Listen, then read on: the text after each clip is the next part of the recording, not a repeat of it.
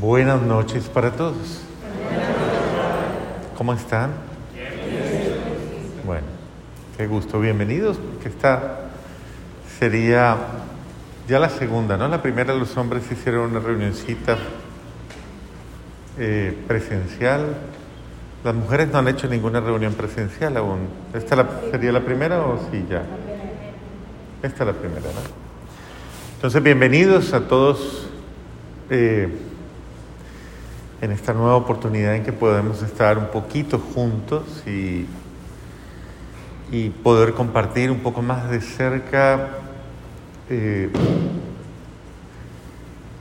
esta experiencia que, pues bueno, muchas veces requiere, pienso que es mucho más cálido, obviamente, el estar juntos, el podernos ver, el podernos saludar, el, el mirar los rostros, el poder leerlos a cada uno, lo que sienten, lo que viven, lo que hacen, el cómo están. Creo que hoy estamos en solidaridad con Willy por su yerno, ¿no?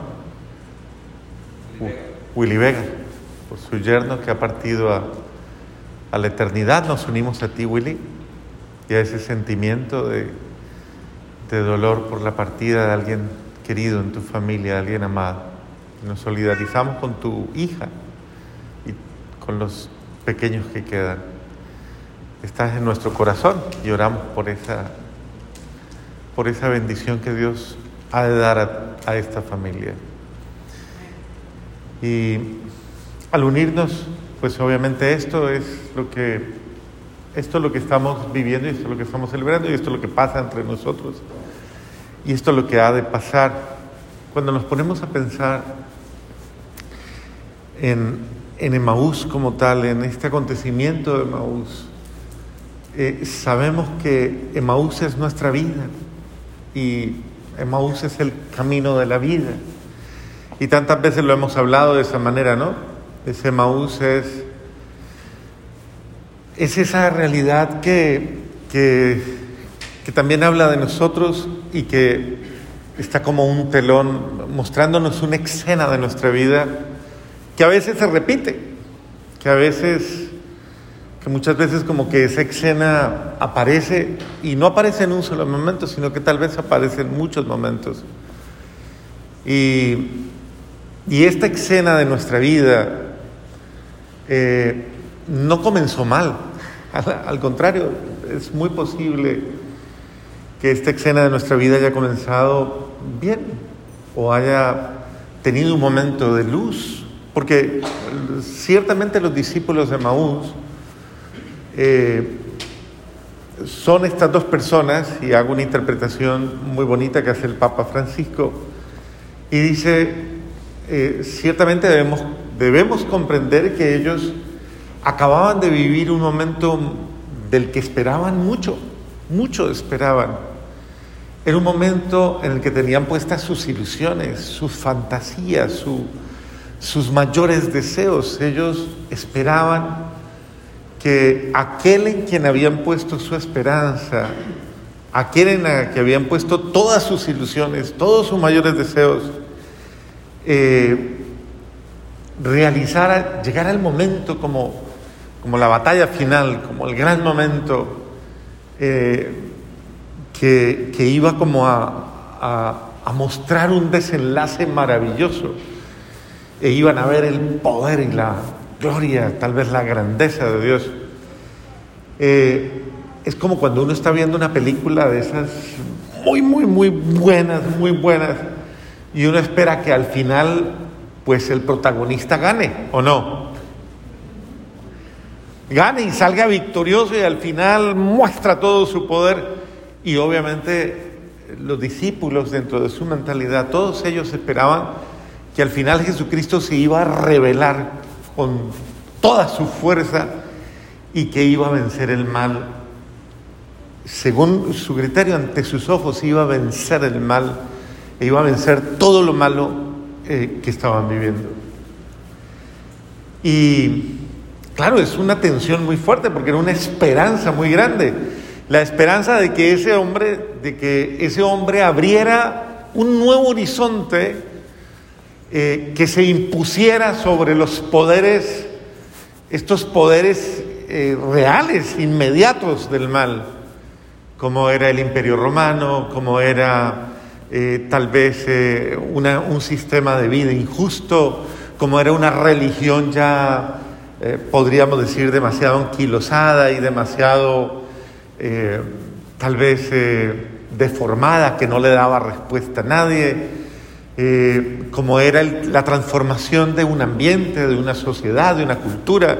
Es decir, esperaban tanto, tanto, tanto, tanto, tanto, que obviamente eh, nunca llegaron a pensar que iban a confrontar eh, algo que superó sus expectativas, un fracaso, una derrota. Porque ciertamente si lo miramos de una manera cruda, pues es verdad, eh, lo que acababa de pasar y que de alguna manera desgarradora eh, no, no tenía comprensión, era el misterio de una cruz, de un patíbulo de muerte que había generado horror por siglos, por años, por muchos años. Ustedes saben que los romanos llevaban años y años y años crucificando seres humanos. Y ver que la grandeza de su, de su líder terminó eh, vencido por el mal. No venció, sino que cayó bajo el poder del mal. Eh, esto para ellos es una, una desgracia. Y creo que es importante arrancar de eso por una razón muy especial, porque es que es también nuestra vida.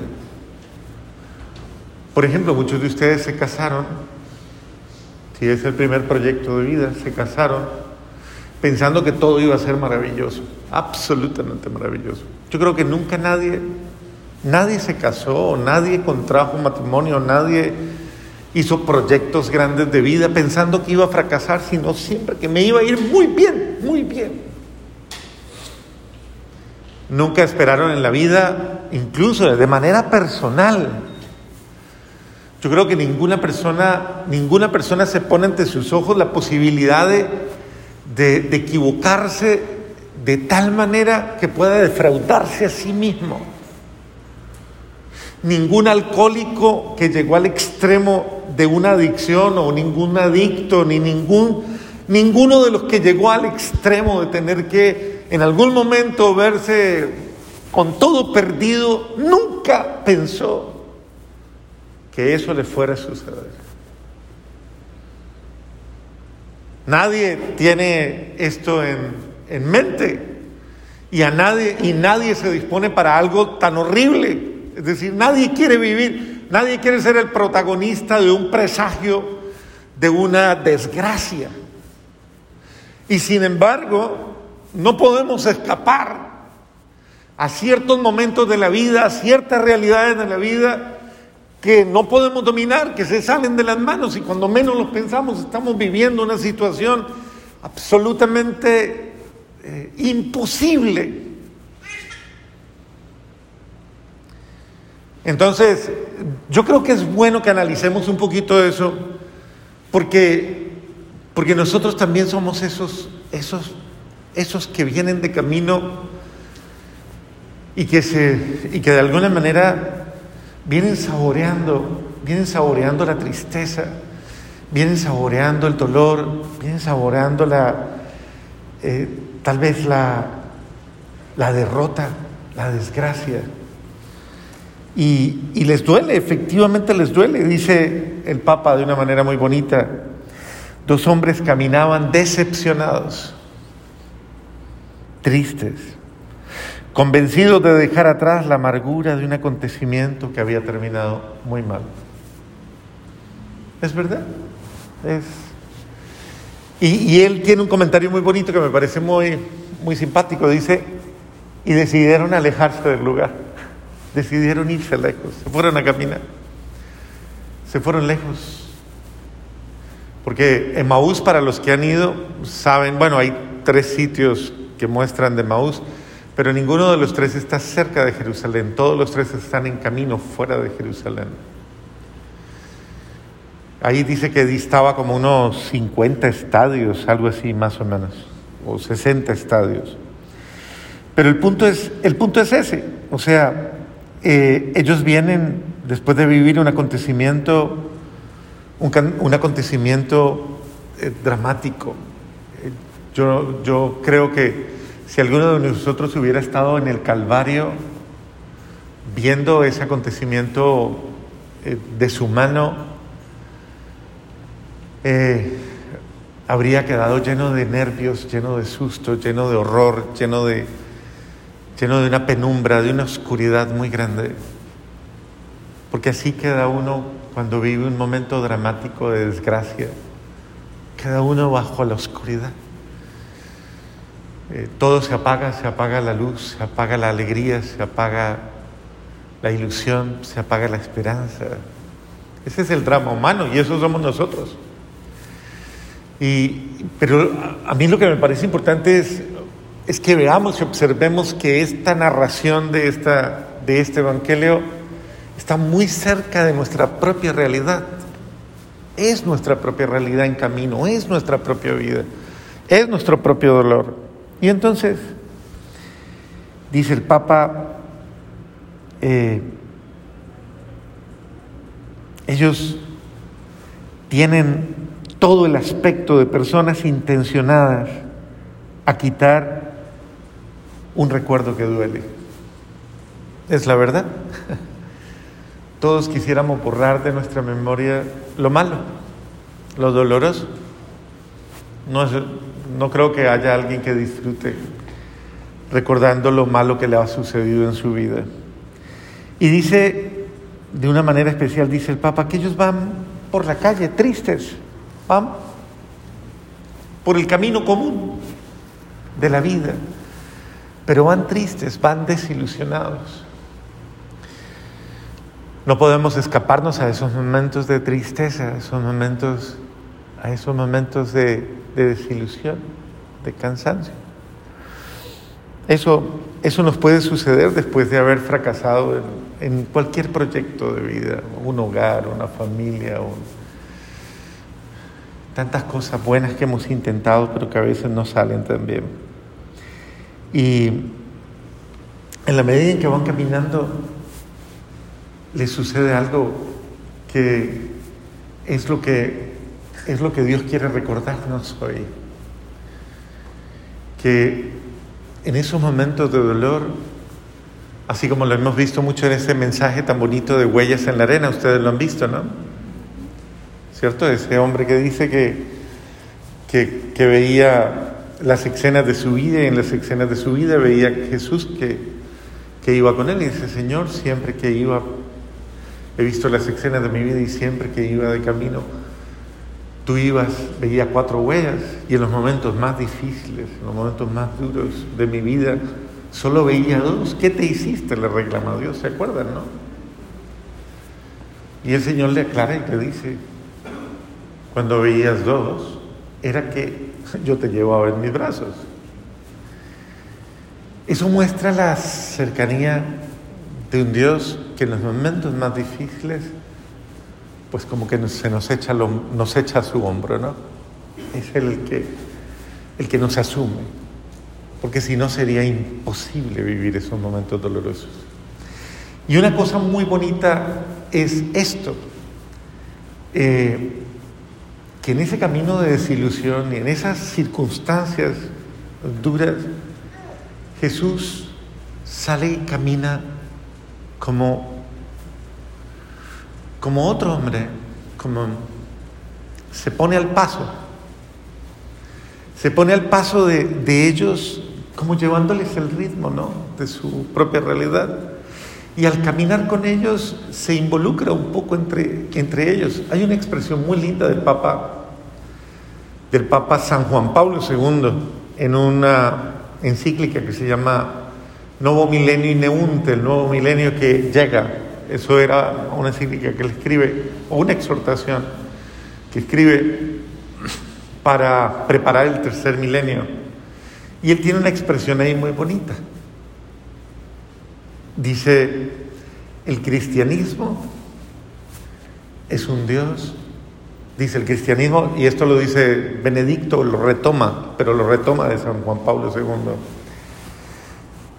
El cristianismo no es una idea, el cristianismo no es un sentimiento, el cristianismo no es un rito, el cristianismo no es un culto, el cristianismo no es un algo.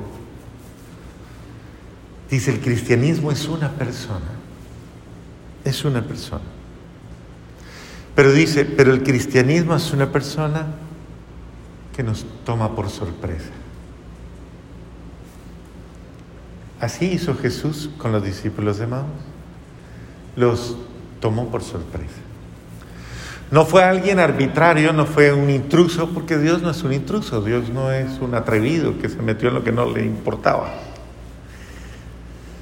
Él es, él es un hombre, él es delicado, pero es lo bello de esto es que refleja a un Dios al que le interesa, le interesa mi dolor, le interesa lo que yo siento. Y esto es importante que lo interpretemos en la vida porque eso que pasa en Emmaús es lo que pasa en mi vida diaria.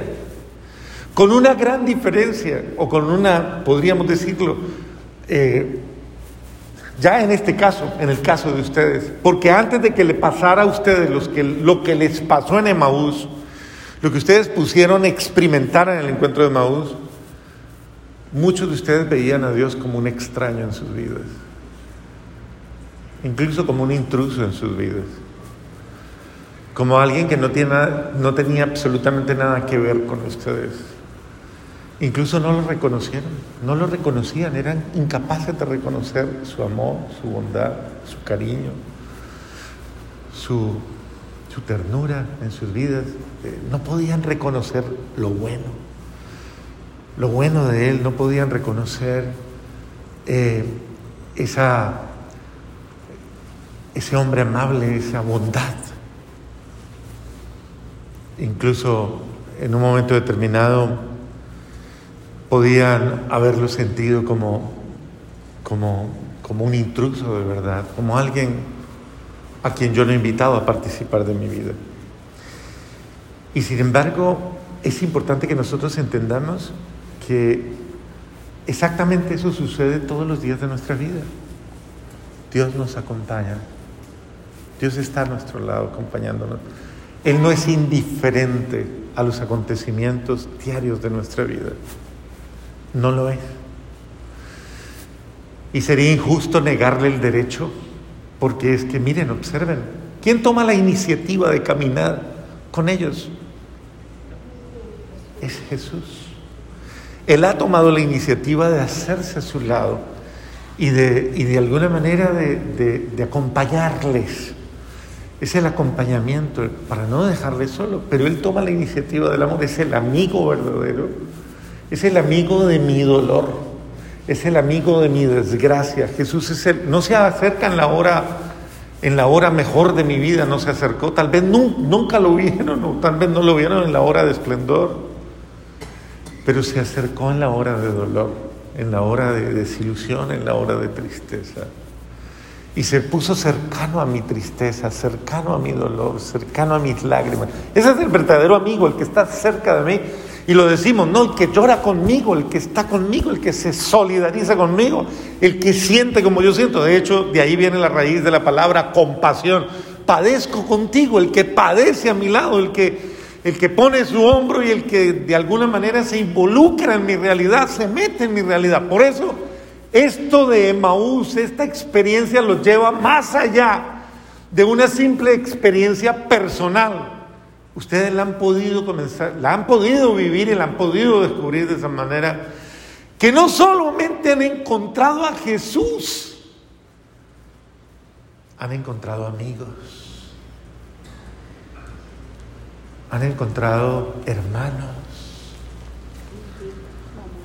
compañeros de su dolor, compañeros de su tristeza. Para muchos me parecía muy lindo en estos días una, una personita que dentro de su reflexión decía, eh, teniendo la posibilidad de trasladarse a otro lugar, a vivir, decía, no, no me quiero ir, porque aquí tengo mis amigas, o mis amigos de Maús. Y eso me parecía muy bonito. Porque aunque usted no lo piense, hay lazos profundos, lazos muy íntimos, muy profundos, que han venido a reemplazar incluso a la familia que no tengo, a los hermanos, a las hermanas que no tengo.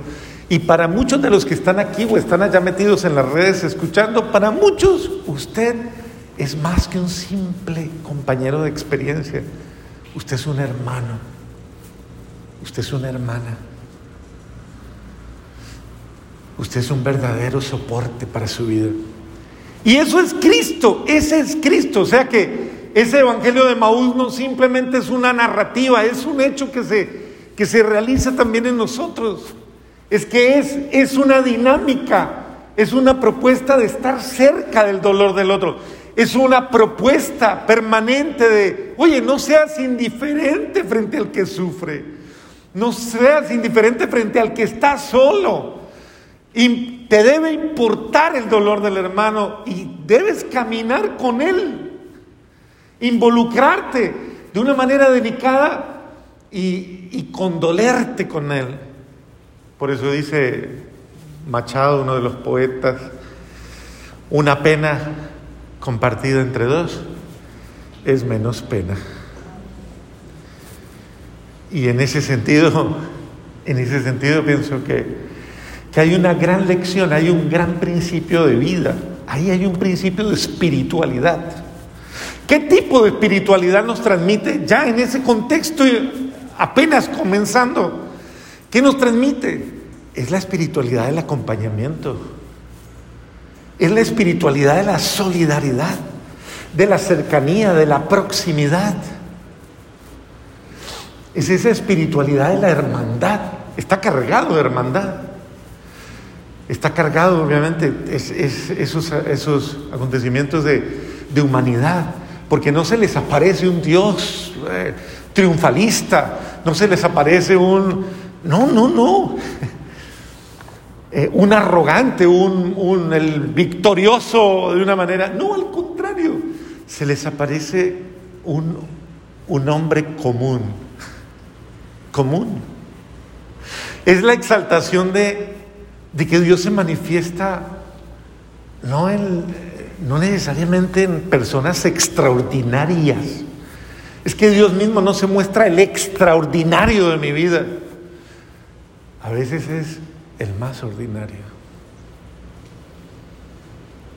Recordándonos que lo importante no es lo extraordinario. Lo importante es, es, que seas tú. Esa persona sensible, capaz de sentir al otro y sentir lo del otro. El Papa San Juan Pablo II, en la misma encíclica que les hablé o exhortación de Nuevo Milenio Neonte, hay una parte que llama espiritualidad de comunión. Y dice que espiritualidad de comunión, que me parece muy bonito porque yo creo que ya estamos a la altura de hablar de eso en esta experiencia de Maús. Dice que espiritualidad de comunión es entrar en el otro, dice, entrar en el otro hacer mío, hacer mío lo del otro. Dice, es acoger al otro como uno que me pertenece, como otro que soy yo, como el otro que soy yo, que es mi hermano. Eso me parece hermosísimo, porque, porque es toda una catequesis que nos lleva mucho más allá. ¿Continúa la obra? Claro que continúa. ¿Y en quién continúa? Pues continúa en nosotros, en cada uno de nosotros, en la vida de cada uno de nosotros. Cristo continúa en nosotros siendo el, el peregrino, siendo el amigo. Y, y por eso eh, se comienza a dar una dinámica hermosísima, una dinámica maravillosa. Lo primero que hace Jesús al encontrarse con ellos es escucharlos, escucharlos. No les habla. Este mundo necesita ese primer paso, escuchar. Es decir, créanme, hoy día el ser humano tiene más necesidad de ser escuchado que de otra cosa. Tenemos necesidad de, de alguien que nos dedique tiempo, de alguien que nos atienda. Y miren que esto es a rescatar, porque si hemos ido perdiendo esos valores, ustedes lo saben, ustedes lo tienen en su corazón.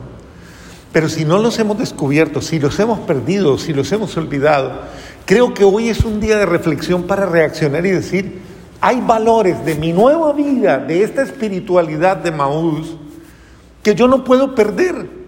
Y son valores esenciales. Yo soy una persona que estoy siguiendo los pasos de Jesús, aprendiendo de ese Jesús del camino. Y yo debo aprender a ser como Él, no solo próximo, no solamente cercano. Yo debo aprender a escuchar, a prestarle atención. Eh, yo se los he venido diciendo en algunas ocasiones. Eh, cuando a mí me ha tocado atender eh, familias de suicidas, es doloroso los diálogos que tienen después del suicidio de alguien próximo. Las preguntas son, ¿yo por qué no escuché? ¿Yo por qué no vi? ¿Cómo no me di cuenta? ¿Cómo no me percaté del dolor que tenía? De que le había perdido el sentido de la vida. Porque una persona que se suicida es, créanme, eso es un grito, es una forma de decirnos, tú no me diste esperanza para vivir, tú no fuiste una razón para amar la existencia. Es, es muy duro supremamente duro. Y mucho más cuando es un familiar el que se quita la vida. Eso replantea absolutamente todo, porque entonces yo estaba cerca o yo era parte y ¿qué no hice? ¿Qué no le mostré? Eh, en ese sentido, cada uno de nosotros debe saber estar atento para percibir, para percibir. Un día Alguien me decía algo que es muy doloroso. Me decía, mi mamá nunca se dio cuenta de todo lo que sufrí. Estaba tan preocupada por el problema que tenía con mi papá que nunca se dio cuenta de cuánto estaba sufriendo yo. Fuerte. Eh, de la misma manera, lo he escuchado de los papás nunca se dieron cuenta, nunca, ¿cuántas veces hay personas a nuestro lado que están esperando que nosotros nos demos cuenta de lo que están sintiendo? Y escuchemos, escuche, escuche hasta lo que no dice el otro, escúchelo, escuchemos, aprendamos a escuchar al ser humano. Eh, bien, el Papa después de escucharlos, Ellos dos no podían reconocerlo, no podían verlo como... Después de escucharlos, entonces, ¿de qué habláis? Se muestra interesado. Algo así como, cuéntame. ¿Qué te inquieta? Es una pregunta que muchas veces nosotros esperamos recibir. ¿Cómo te sientes? Y es una pregunta supremamente importante. Todos los días, incluso al llegar a la casa. No nos acostumbremos. Una de las cosas que más nos hacen daño al acostumbrarnos. Es necesario constantemente volver sobre, porque cada día es, diferente. Ese cómo te fue, pero que no sea una cosa programática, ¿no? Como lo hacemos, ¿cómo estás? Y uno pregunta, ¿cómo estás? Y verdaderamente hay gente que cuando uno lo escucha, uno se da cuenta que es, un, es una muletilla, ¿no? Del diálogo. No es un alto y de verdad, ¿cómo estás? No es verdaderamente una, un alto de atención. Jesús hace un alto. ¿De qué están hablando? ¿Qué, ¿Cuál es la naturaleza de su, de su diálogo? O tal vez de lo que están viviendo. Porque es importante, es importante escuchar qué hay en el corazón del otro, qué es lo que dice, qué es lo que siente. Y dice que ellos, según el Evangelio, dice que dice ellos comenzaron a contarle. Y comienzan con una frase, con una frase bien interesante. Le dicen lo de Jesús Nazareno, que fue un profeta en obras grandes. O sea, muestran su gran expectativa, ¿no? Yo tenía la ilusión, yo tenía. Eh, muestran como, como eso, todo lo que ellos, ciertamente podríamos decir que en ese diálogo que está mostrando, están desesperanzados. ¿Cómo nuestros sumos sacerdotes y magistrados le condenaron a muerte y lo crucificaron? Y dicen una palabra fuerte, nosotros esperábamos que sería el que iba a liberar a Israel. Esa palabra la hemos escuchado tal vez muchas veces en la vida. Yo esperaba algo diferente. Yo esperaba de este hogar otra cosa. Yo esperaba de ti tanto. Es recurrente muchas veces, estamos defraudando a los demás. Nos estamos defraudando a nosotros mismos. Esperaba más de mí o esperaba más de ti. Esa palabra golpea demasiado duro cuando alguien nos dice, yo esperaba más de usted. Qué lindo cuando le dicen, superaste mis expectativas. Uno decía, wow, bendito sea Dios, ahora sí me siento bien. Qué doloroso cuando le dicen a uno, eh, yo tenía ilusión de que fuera diferente. Eh, eso nos revela que son dos personas que han perdido la esperanza, porque esperaban que eso iba a cambiar sus vidas, esperaban que eso iba a producir algo diferente, esperaban que eso iba a ser lo mejor que les iba a pasar y comienzan a narrar cómo, cómo hubo medias luces, medias sombras, medias luces, medias sombras. Dicen que unas mujeres fueron y lo vieron y que, que lo han visto, pero y lo dicen de, de, una manera como diciendo, pero bueno, ustedes saben cómo son las mujeres.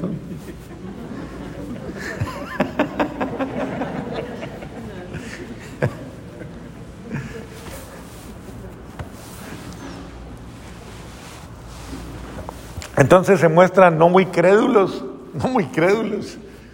De pronto dicen, ah, usted sabe, las fantasías y la cosa, se inventaron un cuento y bueno, listo. Y, eh,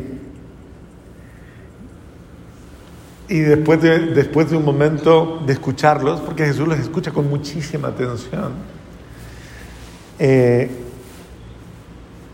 si les dice, les llama la atención y les hace ver y les dice, Qué insensatos y tardos de corazón para creer todo lo que dijeron los profetas.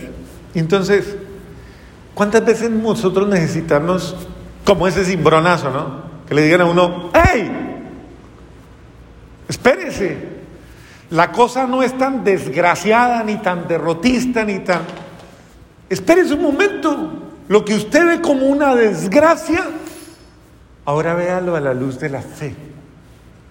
O sea, abra los ojos, abra hacia la esperanza, porque no todo es malo, algo bueno hay, algo grande hay, pero ahora vamos a hacer una lectura diferente. Vamos a leer, leamos, aprendamos a leer las circunstancias de una manera diferente. Yo personalmente, eso es una de las labores diarias de sacerdote. El sacerdote lo que hace es escuchar las penas, las angustias, los sufrimientos, Cosas que uno dice, Dios mío, esto parece que no tiene solución. O sea, uno escucha unos dramas. Todos los días, todos los días hay dramas, todos los días hay historias muy dolorosas y muy conmovedoras. Y la labor del sacerdote es ayudarle a la persona a releer ese acontecimiento, a ver esa historia desde los ojos de la fe de la esperanza. Ayudarle a ver cómo esa circunstancia terrible, tal vez, como dice el dicho, ¿no? Eh, es una de esas líneas torcidas en las que Dios escribe derecho. Tal vez es algo que yo no puedo entender, pero que cuando pasan y después de que la supero, yo puedo decir, bendito sea el día que tuve esa situación, porque si no hubiera pasado eso. Yo sé que hay mucha gente maldiciendo la pandemia, pero hay mucha gente bendiciendo la pandemia y dándole gracias a Dios. Independientemente y respetando el dolor de muchos que han perdido, que han perdido familiares, que han perdido, pero hay muchos que benditos que Dios dicen, si, si no hubiera vivido lo que viví, no me hubiera dado cuenta, no hubiera reaccionado, no hubiera entendido. Entonces el Señor quiere que también nosotros hagamos una relectura de nuestra vida, pero no, no hagamos una relectura a la luz de nuestros caprichos o a la luz de nuestras ideas o de nuestros sentimientos, porque siempre va a surgir quien le vende a uno su cuento, siempre aparece quien tiene la solución para todo. Usted no es nada más que diga, ahorita acuérdense cuando comenzó la pandemia, que apareció la pandemia y todo el mundo decía que hágase tal cosa, que hágase la otra, que hágase aquello, que póngase esto, que póngase lo otro. Y todo el mundo apareció haciéndose miles de cosas, porque todo el mundo tenía la solución. ¿Qué hace Jesús? Jesús no les da fórmulas. Jesús los lleva a una experiencia, a una experiencia de fe les ayuda a, replantear su vida desde la lectura, desde la palabra de Dios, desde, los hechos, los hechos de amor de Dios, desde los acontecimientos de Dios. Todo lo que estaba dicho que iba a pasar, todo lo que iba a suceder, todo lo que profetizaron, todo lo que dijeron que tenía que pasar antes de. Es decir, mire, eh, es como la mujer cuando va a dar a luz. Sabe que tiene una alegría ahí mezclada entre alegría, pero tiene susto, pero tiene miedo, pero tiene tantas cosas. Y cuando llega el momento, es supremamente eh, fuerte, desgarrador tal vez ese momento. Las que han tenido hijos de manera natural, no por cesárea, sino de manera eh, directa, un parto, saben lo que es y el dolor que implica. Yo recuerdo, no sé si se los conté algún día, que un día una señora en una parroquia que yo estaba, que los había acompañado a ellos dos desde el noviazgo y toda la cosa, y me sentían muy cercano. Y entonces, como me sentían muy cercano a ellos, ellos querían que yo estuviera en todas sus cosas. Y entonces ella ya quedó embarazadita y vino todo. Y cuando ya iba a tener el muchachito, viendo y me dijo emocionadísima, Padre, lo invito, camine para que usted esté ahí en el momento en que nace el muchachito. Entonces yo me quedé mirándola y le dije, bueno, yo creo que eso le va a tocar esa a su esposo, no creo que me vaya a tocar Me llama cuando haya nacido el muchachito y yo voy y se lo conozco. Y así fue, efectivamente, el hospital quedaba a una, a una cuadra de la, de la parroquia. Entonces nació el muchachito y me llamaron inmediatamente. Me fui a, a conocerle el muchachito y estando allí, pues ya me lo entregaron y toda la cuestión, entonces lo puse al lado y le dije, le pregunté, ¿lista para el otro? Y volteó y me dijo, mi marido que ni me toque.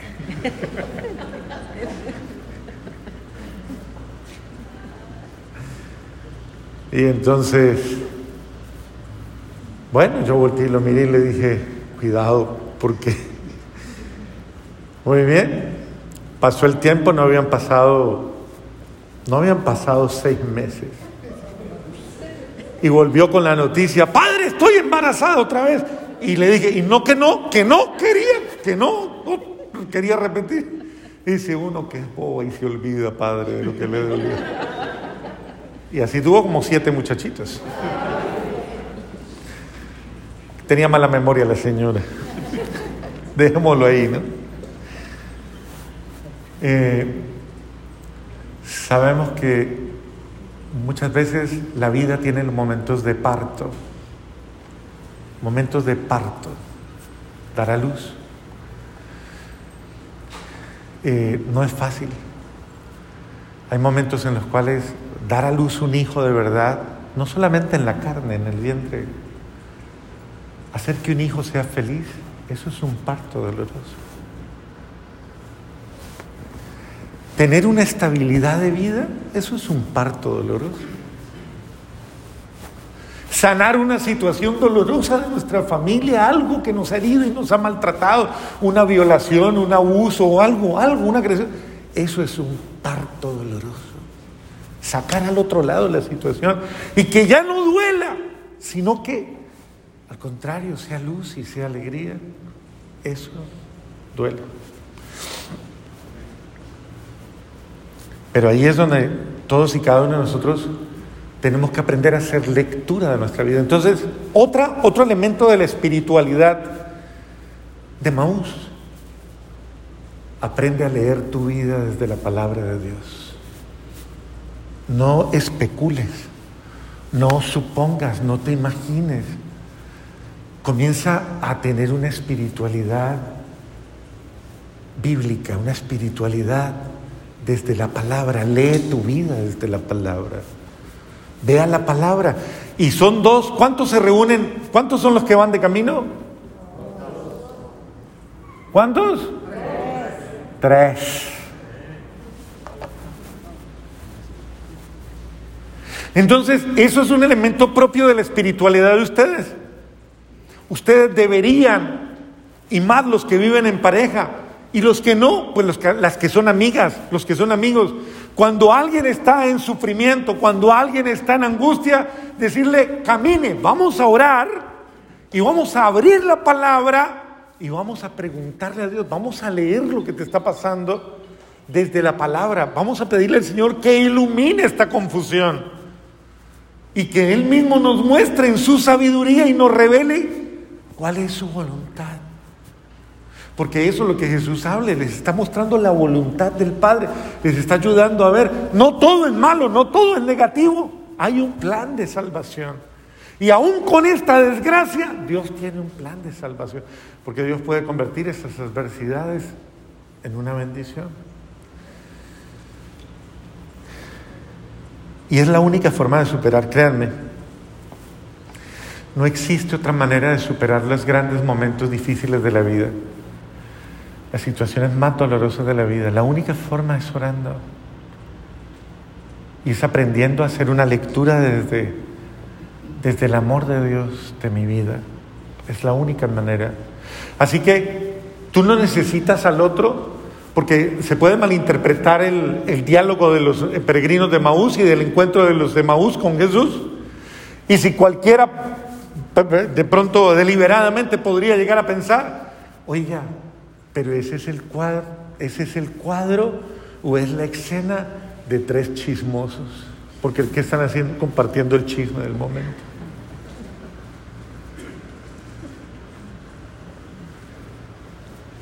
Y no creo que los encuentros de ustedes sean encuentros de chismosos, ¿o sí? No nos reunimos para, para, tal vez incluso entretenernos con el dolor de nadie. Nos reunimos para ayudar a sanar el dolor que tenemos. Así que esos encuentros que tenemos en ningún momento le hacen mal a nadie.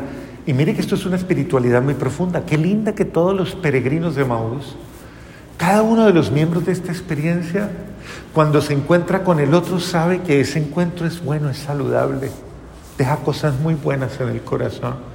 Es un encuentro que me llena, es un encuentro que me ayuda, que me sana, que me edifica, que me forma, que me ilumina, que me ayuda a ver la voluntad de Dios, me ayuda a ver el designio divino, me ayuda a hacer una lectura diferente de mi vida. Así que un peregrino de Maús que no recurra a la palabra de Dios está haciendo un camino cojo, un camino incompleto, un camino un camino que no, no, está generando consistencia en su vida.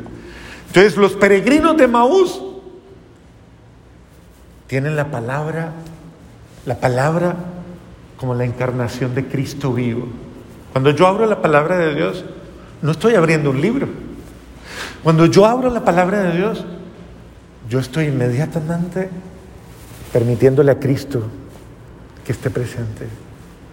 Cuando yo abro la palabra de Dios, yo sé que es la boca de Dios, que son los ojos de Dios. Entonces la abro porque sé que Él me habla, está ahí.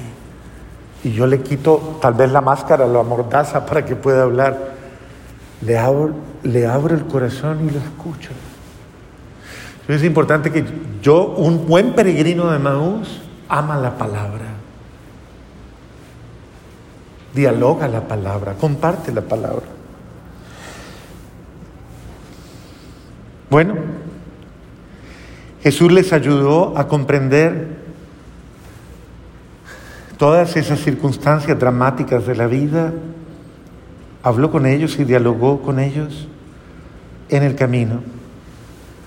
Pero al acercarse ya al lugar donde iban, a su destino, porque todos nosotros eh, tenemos un lugar, un lugar de llegada también.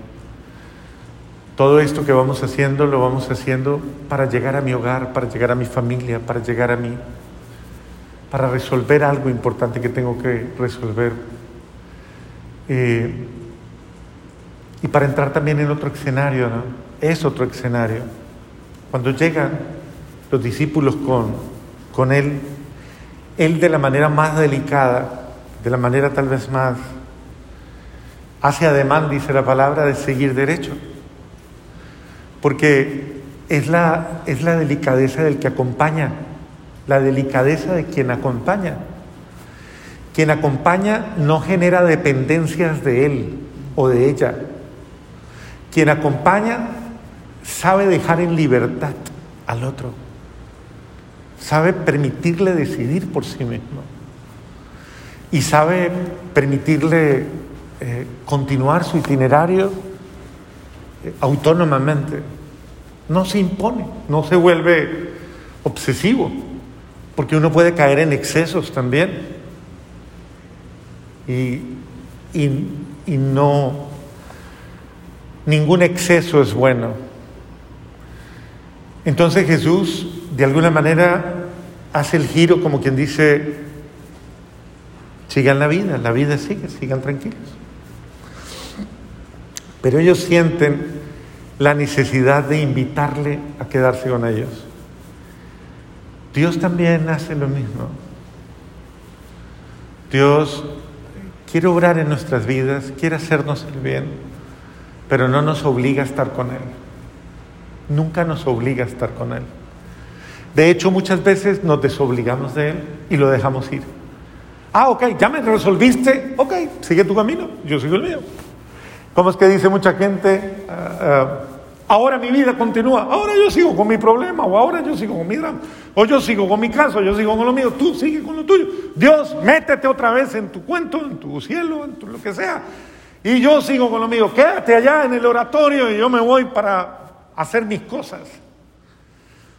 Y es que, y la gente comienza a decir muchas cosas como, como, como estas, no, no, no, yo soy, yo a mí me gusta orar, me gusta rezar, yo voy a la iglesia y todo, pero a la vida acá es otra cosa, eso es otra cosa.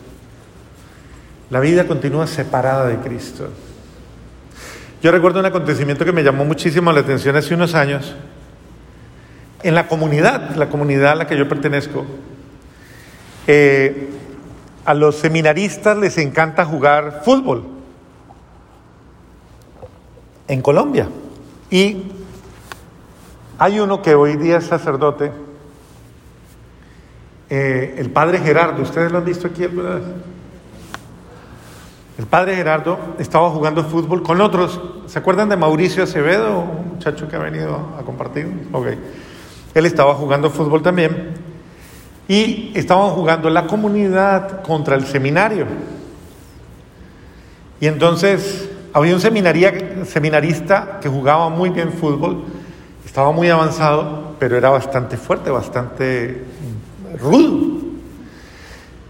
Y, en un momento determinado, él sale corriendo para quitarle el balón a Mauricio, le, manda el pie de tal manera, tan fuerte y tan agresivo, que Mauricio sale volando por el aire.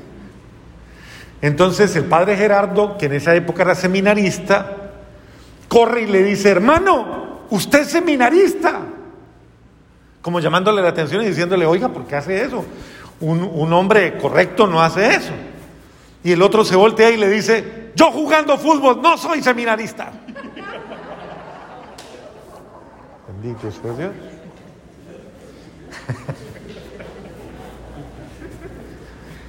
Eso parece un chiste, pero es la cruda realidad. Yo conduciendo no soy cristiana. Yo haciendo mi trabajo, déjeme, yo soy el que soy. Yo en, qué sé yo, en cualquier actividad de la vida o en cualquier función de la vida, no soy el que es en la iglesia cuando tengo cara de santo. No, porque de verdad, uno, uno ve a las personas aquí y uno dice, Dios mío, no, este va a ser el próximo beato de la parroquia, alguna, la próxima. Dios mío, es que se le ve.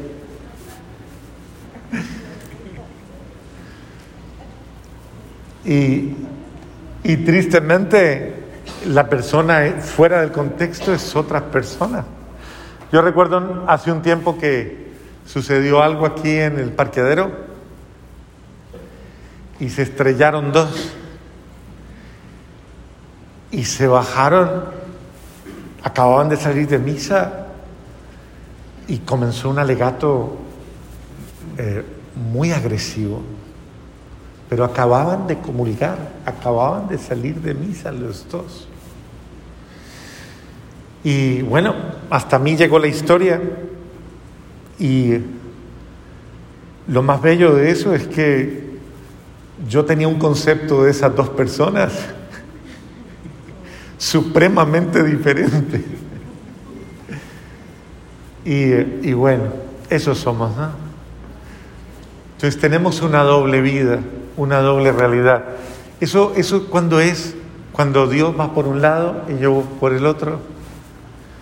Entonces, eh, no, dejemos, no dejemos que nuestra vida use a Dios, lo use cuando le conviene, lo use solamente cuando lo necesita. eso no es amor. El amor no es aprovecharme de alguien cuando satisface una necesidad personal. Eso no es amor. El amor es involucrarlo en mi vida. Es, es convivir con esa es, es caminar con esa persona. Es, y entonces por eso me gusta mucho la expresión, no te vayas, quédate, quédate con nosotros, quédate, comparte con nosotros, quédate con nosotros. Eso me parece hermosísimo. Yo les he contado, ¿hasta qué horas tengo? No, no, no, ya, ya, yo no soy tan, yo no soy tan exagerado, no inventé. No, no invente tampoco, Ron. No se emocione tanto. Les he contado tal vez una experiencia que fue la experiencia fundante, la que tuvo mi fundador, Lino Sevillano. Si lo hubieran conocido, hubieran tenido la alegría de conocerlo, se habrían dado cuenta de una expresión de un hombre, un gran hombre de fe. Lino, en Bogotá, los que conocen Bogotá saben que en Bogotá al frente del centro de Bogotá hay una montaña que se llama Monserrate, que es una réplica de Montserrat en Barcelona, en la zona de... ¿Sí? Es una réplica casi exacta con todo. Y entonces, él sintió cuando estaba abajo en, en, en, su oficina, como al mediodía sintió que debía subir a, a Montserrat, a Monserrate. Eh, y entonces tomó a su hija con la que estaba y se fue. Cuando llegó a Monserrate, dice él que se bajó del teleférico, porque se sube en funicular o en teleférico, cualquiera de esos dos medios, o hay gente que sube a pie, pero eso es altísimo. Eh, Bogotá está a mil, 1700 y 1600, 2600. Y Monserrate está como a 3000 3200 más o menos, creo. Entonces, él llega, en se baja y hay que seguir caminando hasta la plazoleta central de la capilla. Cuando él va caminando y él va ya casi a entrar al, templo, dice que aparece un personaje, parecía un mendigo, parecía alguien así, pero era alguien como vestido de blanco, dice, pero era como esos personajes épicos, como si hubieran escrito Don Quijote ahí y hubiera aparecido de la, de la él dice, fue un, hombre extraño que se acercó y se quedó mirándolo y le dijo, usted viene por un milagro, pídalo porque se lo van a conceder. Entonces se quedó así frenado, el personajecillo, y la gente comenzó a acercársele y a decirle, pídalo, pídalo, ¿qué tal que sea cierto? Pídalo, hombre, pídalo, vaya, pídalo. Y entonces dice Lino, que él se fue a lo que iba. Él iba a orar por algo, por una necesidad que tenía. Se fue, se arrodilló, oró ante el Señor caído de Monserrate, que es la imagen que está allá. Y dice, cuando ya se iba a parar, le dijo al Señor, Señor, no me quiero ir de aquí siendo descortés. No sé si eras tú. ¿Y qué tal que fueras tú? el que me está diciendo eso. Y si me vas a conceder un milagro, pues yo qué te pido. Entonces comenzó a pensar y a decir, ¿qué le pido? Plata. Pero si Él me da todo lo que yo necesito, o sea, salud. Pero si yo soy tu hijo, tú me amas, ¿cómo te voy a pedir algo que tú me das gratuitamente? Y se quedó pensando, pensando, pensando un rato y le dijo, ah, vente conmigo a mi casa. Vente conmigo a mi casa. ¿Usted qué hubiera pedido? Cámbiame este marido que ya no funciona.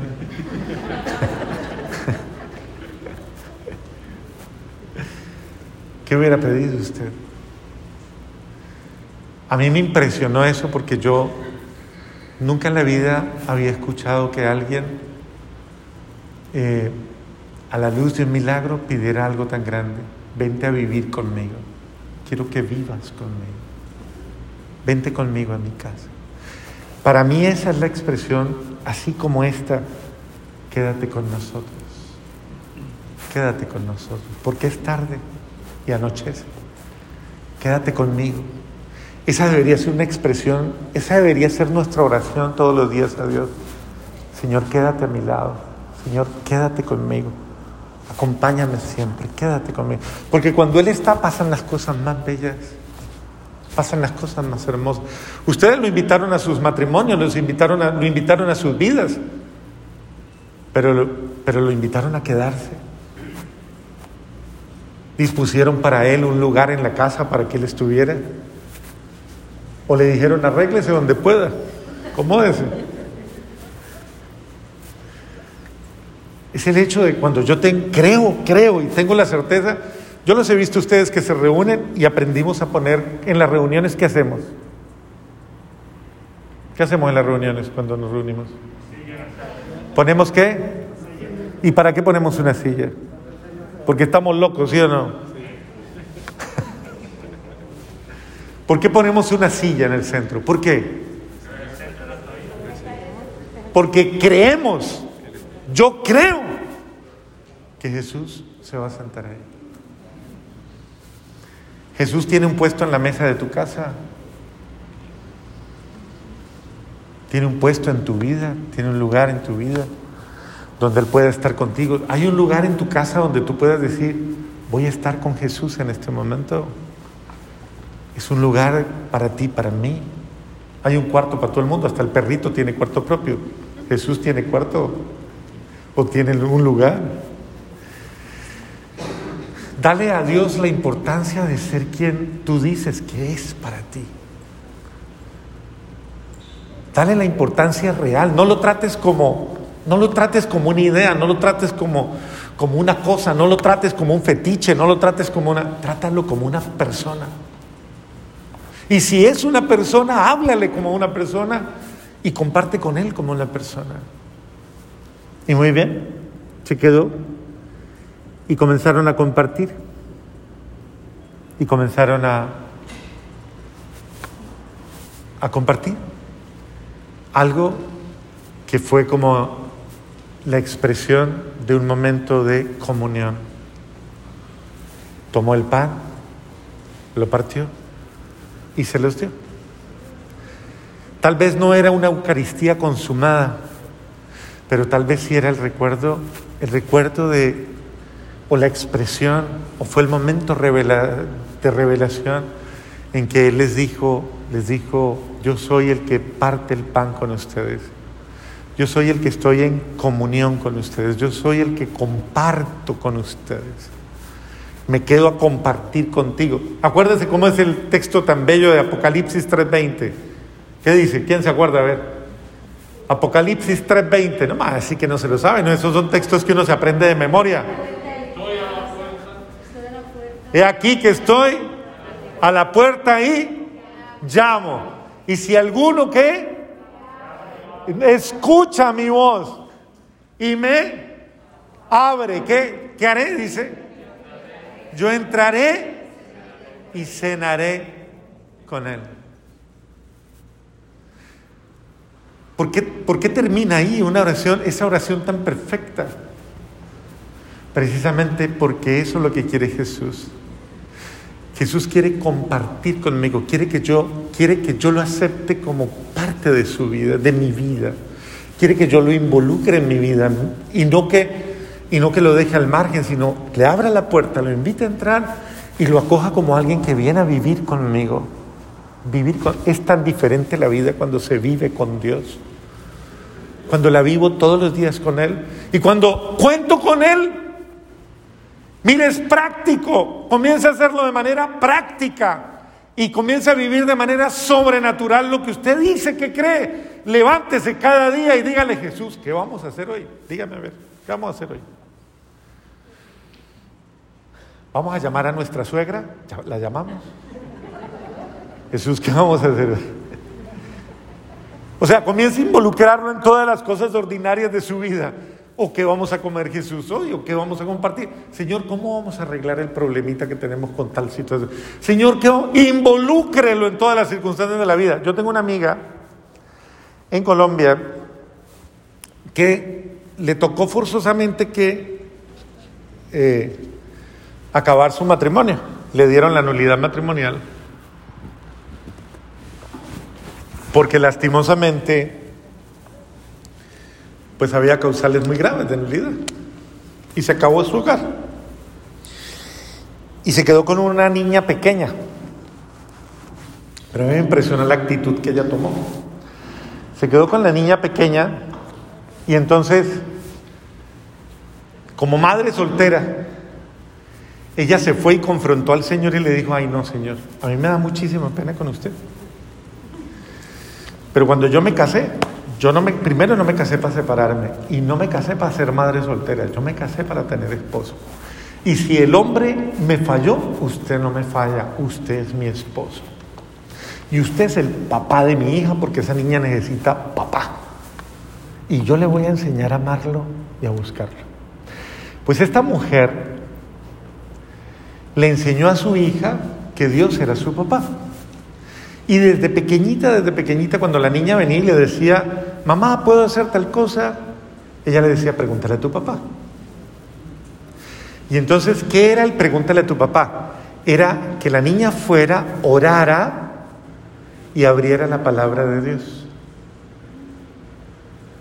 Y lo que le decía ahí era lo que el Señor decía. Entonces ella le enseñó con simplicidad, si la primera palabra que es, que ves, dice sí, Sí. Si dice no, no. Pues la niña fue educada en ese ambiente desde niña. Hoy día ya es una mujer adulta. Pero desde pequeñita, todo el tiempo. Y yo la vi hacer eso estando en la casa con ella. Mamá, tal cosa. Ve y le preguntas a tu papá. La niña se iba, lloraba. Y yo hasta le pregunté alguna vez a la niña, ¿y, tu papá te habla? Y dice, siempre me habla, siempre me habla, siempre me dice. Muy bien, un día la niña tenía que ir. Ustedes saben, se graduó de bachiller y vienen esos paseos que hacen de, de bachilleres a una ciudad. En ese caso era eh, a Cartagena. Entonces se iban, pues, eso para los muchachos es... Y entonces la niña vino y le preguntó a la mamá, mamá, ¿puedo ir al paseo? Y ella le dijo, si es por mí, podrías ir, pero pregúntale a tu papá.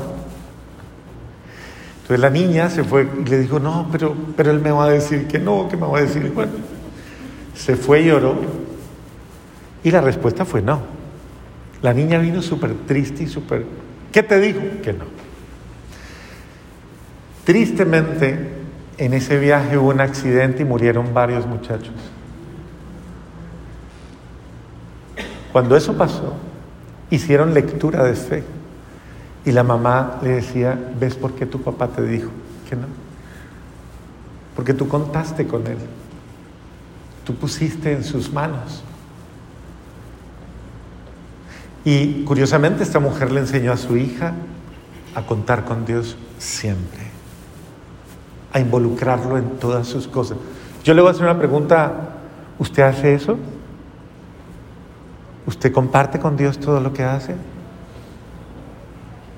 Voy a hablar con mi marido, Señor. Ven, te lo cuento. Voy a hablar con mi marido. Voy a hablar con mi mujer. ¿Usted le cuenta?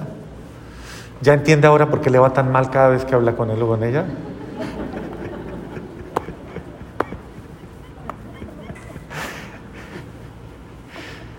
Yo creo que es, bueno aprender, ¿no? Pídale al Espíritu Santo. Entonces, compartamos con Jesús. El quédate conmigo, Señor, y comparte mi vida es, hazlo partícipe. Cuando usted vive con alguien, ¿a usted no le gusta que sea alguien cuente con usted? Que le diga, ¿qué te parece? ¿Te gusta? ¿Tú qué piensas? ¿No es un detalle bonito? ¿Tú qué opinas? Y para uno es muy grato que, alguien, que lo tengan en cuenta y que le pregunten. De hecho, muchas peleas de ustedes, muchas peleas en la vida familiar, tienen que ver con eso. ¿Y por qué no me preguntaste? Otros más bravos dicen, es que yo estoy pintado en la pared o qué. O solo me tienen para que dé, o, o solo... ¿Cómo es de bello cuando podemos contar con el otro, involucrar con el otro? Además, cuando hacemos este tipo de cosas, creo definitivamente que es mucho más, es mucho más bello, es mucho más, produce mucho más. Así que otro elemento de la espiritualidad de ustedes es ese, de la espiritualidad de Maús, es vivir con Dios, contar con Dios para todas las cosas de mi vida. Nada, Juan 15.5, léanlo, búsquenlo, Juan 15.5, léanlo. ¿No tienen Biblia? Ahí tienen Biblia digital, hombre, si no la tienen. Juan 15, 5. El primero que lo encuentre, léalo.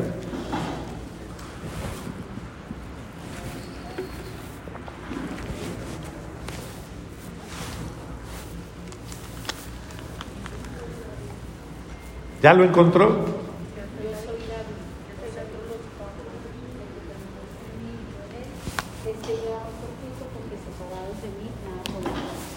Otra vez, a ver. Yo soy la vid, vosotros los pámpanos. El que permanece en mí y yo en él, este lleva mucho fruto, porque separados de mí nada podéis hacer. ¿Qué dice el último? Porque separados de mí nada podéis hacer. Otra versión. Leas esa. Yo soy la vid y ustedes son las ramas en que permanece unido a mí y yo unido a Él. Da mucho fruto, pues sin mí no pueden ustedes hacer nada. ¿Lo entendió? ¿Sí lo entendió? Yo soy la vid y ustedes los sarmientos. El que permanece unido a mí, permanece unido a mí. Ese es el Evangelio de este domingo. Eso es lo que vamos a reflexionar este domingo que viene. Es exactamente ese texto. El que permanece unido a mí da mucho fruto. Porque sin mí, ¿cómo es? Sin mí Nada. ¿Cómo es? Nada. Absolutamente nada podéis hacer. Permanece unido a Jesús. Cuando mi vida comienza a no dar fruto, cuando me separo de Jesús. No te separes de Jesús. Mantente unido a Jesús. Y tu vida da mucho fruto. Uno de los frutos que produce estar unido a Jesús es la alegría. La tristeza son las ramas secas. Y entonces es importante que te des cuenta, cuando comiences a preguntarte por qué estoy tan triste o por qué estoy tan mal, es que me falta Cristo, me separé de Él. Permanece unido a Él y tendrás frutos y frutos abundantes en tu vida. Sin Él, nada bueno pasa, nada bueno va a pasar. Pero con Él, absolutamente todo lo bueno, todo lo maravilloso es posible. Vamos a cerrar los ojos un momentito y vamos a, a entregarle ese buen Dios. Todo. Eso que esperábamos que fuera diferente, eso que nos ha defraudado, eso que nos desencantó, eso que nos entristeció, todo eso que hay en nuestro corazón. Eso que nadie ha escuchado tal vez, he querido contarlo, pero no he tenido a nadie que se acerque o eso que he contado pero que no me ha aliviado. Eso que no entiendo, eso que aún me confunde, eso que, que aún me atormenta. Eso. Quiero entregarle a Jesús esos momentos de oscuridad, esos momentos de tristeza, de desencanto, desilusión, en los que me siento abrumada, abrumado, triste, abatido, abatida. Señor, quiero entregarte porque sé que estás, sé que Sé que veas a mi lado, sé que vienes. Sé que no estoy sola, solo. Incluso cuando salga de aquí, estarás conmigo. Quiero que me des la gracia, esa gracia, ese don, esa alegría de saber reconocer que estás conmigo, de saber sentir esa presencia, esa presencia que es promesa, pero que es verdad, que es realidad, estás conmigo. Tú compartes mi dolor, tú compartes mi angustia, tú compartes mi tristeza, tú compartes mi, incertidumbre, pero al mismo tiempo me alivias, me alivias. Quiero hoy poner en tus manos, Señor, todos esos momentos de lucha, esos momentos difíciles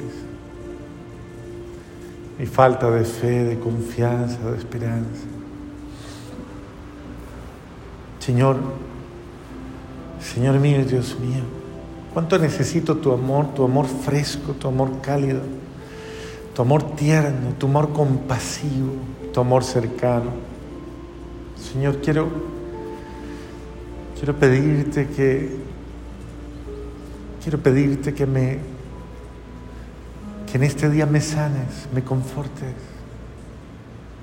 Señor, hazlo con tu amor. Señor, penetra profundamente en mí. Penetra profundamente en mi alma, en mi espíritu y en mi corazón. Penetra, Señor, sanándome. Ayúdame, esta noche es de bendición para mí. Es una noche de bendición que celebro contigo, la alegría de estar contigo, la certeza de estar contigo. Yo sé que hoy es un día especial, un día de gracia especial. Te quiero pedir el don de tu presencia, el don de tu presencia, Señor. Que yo tenga la certeza de que no vuelvo a estar sola, solo. Tú estás conmigo, Señor. Tú te comprometiste con mi vida, te comprometiste con mi hogar, con mis hijos. A ti te importa esto, te importa. Y te importa tanto que yo sé, yo sé que estás a mi lado, yo sé que estás conmigo, Señor. Yo sé que me amas, yo sé que me bendices, Señor. Quiero entregarte esto, todo aquello que podría quitarme la paz. Señor, en esta noche te lo suplico por tu infinito amor y misericordia. Ayúdame y enséñame a descubrir cuánta necesidad tengo de estar también con los que amo, con nosotros, de compartir con ellos, de permanecer con ellos, como tú permaneces conmigo. Dame la gracia de calentar mi hogar, de darle calor a mi hogar, de convertirme en un carbón de amor para mi hogar, para mi familia, que yo sea el carbón principal de la hoguera de amor que hay en mi hogar, pero que me encienda en tu amor, Señor. Permite que yo acompañe la soledad de los míos, que yo pueda estar atenta, atento a todo lo que necesitan los de mi casa, que yo pueda estar atento, atenta y que yo pueda ser próximo, inmediato, que pueda estar conectado a ellos con amor. Ayúdame a estar con ellos y a permanecer con ellos. Ayúdame a estar en comunión, Señor. No permitas que nada, absolutamente nada, haga que, que nos separemos. No permitas que nada nos desuna, Señor. Al contrario, danos la gracia de superar cualquier cosa que aparezca y que quiera amenazar nuestra comunión, nuestro amor, nuestra unidad. Ayúdanos, Dios, bendícenos, asístenos. Ayúdanos a compartir, Señor, y a permanecer los unos con los otros. Y no permitas que nunca nos separemos de ti, Señor. Nunca, nunca, Jesús. Nunca permitas que nos separemos de ti. Y si tenemos la desgracia de pecar, que es una forma de separarnos de ti, danos la gracia y la generosidad de buscarte en la confesión y sanar eso que nos ha separado. Señor, ayúdanos a volver a ti, siempre a volver a ti, con un corazón humilde, con un corazón sencillo y llenos de esperanza podamos decir a los demás, yo lo vi, yo lo he visto, caminó conmigo, iluminó mis tinieblas, aclaró mis sombras. Señor, bendito seas. En esta noche te lo suplico, bendíceme, Señor, bendíceme, lléname de ti, lléname de tu amor, lléname de tu gracia y de tu espíritu. Y ahora Ora por el que está a tu lado, por la que está a tu lado. Y dile, dale la fortaleza, Señor, también. Dale la fortaleza, ayúdale. No permitas que decaiga. Hoy te pido por mi hermanita, mi hermanito, mi esposa, mi esposo. No permitas que absolutamente nada lo separe, la separe de ti. Ayúdale, Señor, ayúdale. Ayúdale, sosténle, anímale. Dale esa gracia que necesita hoy, Señor. Dale esa gracia. Y dale la gracia de saber y reconocer que somos un regalo el uno para el otro. Un regalo de tu amor. Nuestra amistad, la amistad, el cariño que nos tenemos, es un regalo. Dale la gracia de saber que juntas, juntos, vamos a encontrar la luz de tu verdad en nuestras vidas. Ayúdanos, Dios.